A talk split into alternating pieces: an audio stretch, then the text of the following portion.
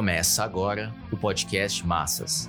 Editorial do Jornal Massas, número 693, 16 de julho de 2023.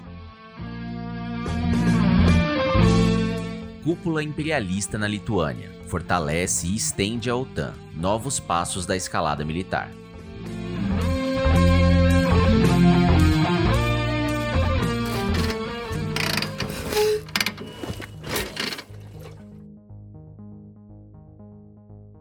Próximo de completar 17 meses de guerra na Ucrânia, a cúpula da OTAN, realizada em Vilnius, Lituânia, deu continuidade às decisões de fortalecer e expandir esse braço armado do imperialismo criado em 1949 como instrumento da Guerra Fria das potências contra a União das Repúblicas Socialistas Soviéticas, que foi liquidada em 1991 pela Contra-Revolução Restauracionista. No final de junho de 2022, quando a guerra alcançava quatro meses, a Cúpula de Madrid realizou uma revisão do conceito estratégico para a próxima década, apontando a Rússia e a China como dois grandes adversários a serem combatidos. Resolveu apressar o ingresso da Finlândia e da Suécia como membros da organização, o que se realizou no primeiro caso em abril de 2023. No segundo, o da Suécia, acaba de ser resolvido pela cúpula de Vilnius. Com os dois países nórdicos, a OTAN passa a contar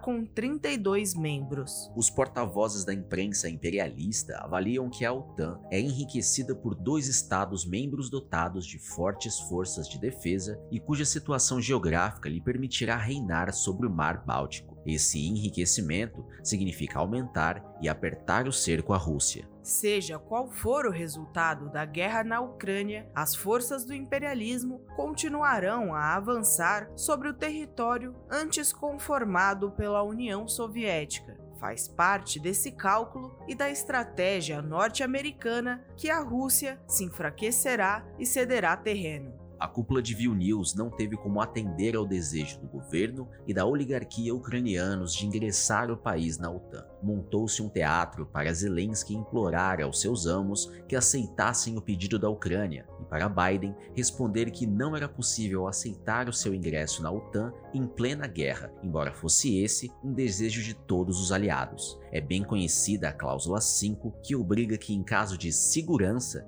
de um de seus membros, a OTAN o defenda.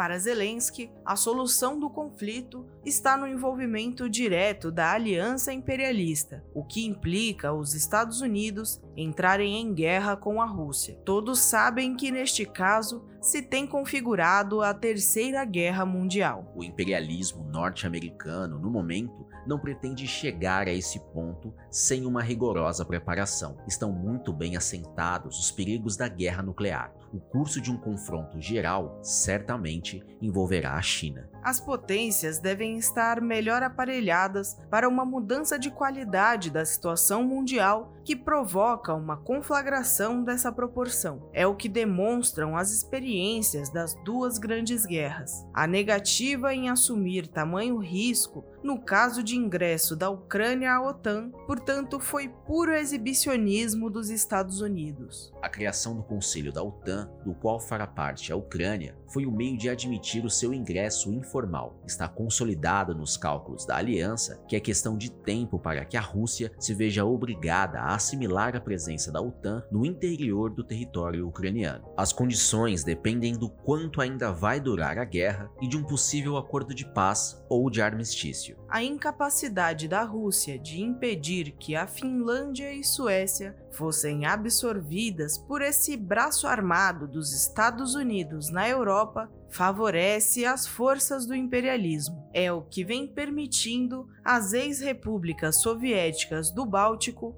a tripudiarem e provocarem o governo Putin uma vez que a Rússia esgote ou diminua sensivelmente os seus recursos econômicos e militares empregados na longa guerra com a Ucrânia, verá afetada a sua federação que se formou em meio à derrubada da União Soviética. As ex-repúblicas da Ásia Central e do Cáucaso vêm escapando do controle da Rússia e tendem a ser cada vez mais influenciadas por forças externas.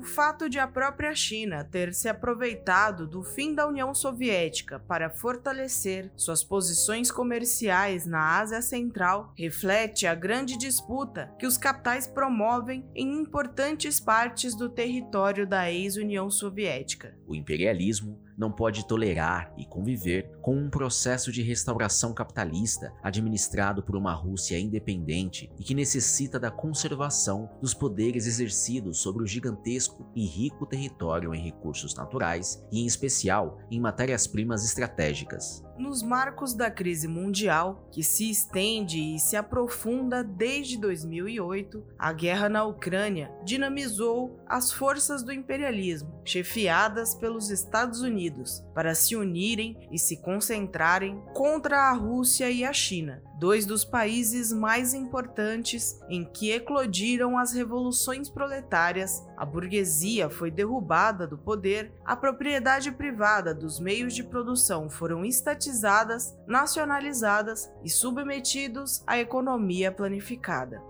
a Rússia saiu enfraquecida da contra-revolução restauradora do capitalismo, mas se manteve como potência regional, sobretudo militar. A China se ergueu como potência econômica e vem se despontando como força militar no Indo-Pacífico. Esse processo histórico deve se converter em fator de reorganização do capitalismo mundial, cuja partilha do mundo do pós-Segunda Guerra se esgotou. A OTAN, criada no mesmo ano da Revolução Chinesa, foi concebida para enfrentar militarmente a União Soviética e as futuras revoluções proletárias, bem como para sufocar a rebelião das nações oprimidas. Manteve-se após a liquidação da União Soviética e à disposição da burocracia chinesa de restaurar o capitalismo. Passou por um período de letargia, dadas as acomodações depois das tumultuadas das relações mundiais entre os anos 70 e 90. Eis porque os porta-vozes do imperialismo dizem com orgulho que a guerra na Ucrânia reavivou a OTAN e promoveu uma inesperada aliança entre as potências contra a Rússia.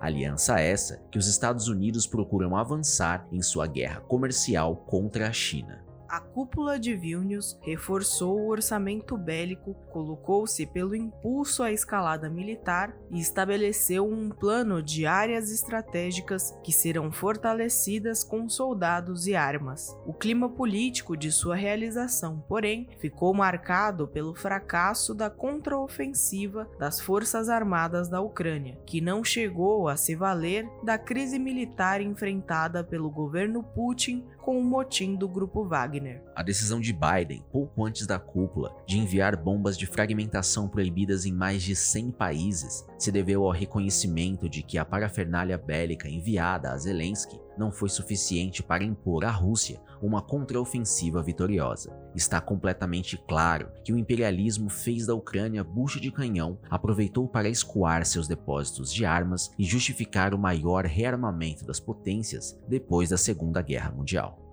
A classe operária mundial deve se colocar pela bandeira abaixo a cúpula da OTAN, pelo fim da guerra na Ucrânia e por uma paz sem anexação, sem as imposições do imperialismo. Pelo desmantelamento das bases da OTAN e das bases norte-americanas. Não a submissão da Finlândia e Suécia à estratégia de guerra dos Estados Unidos e aliados. Pelo fim do cerco militar à Rússia e à China Somente a classe operária, organizada e em luta sob a estratégia da revolução social, pode acabar com a guerra, vencer a ofensiva do imperialismo e impor a autodeterminação e integralidade territorial da Ucrânia.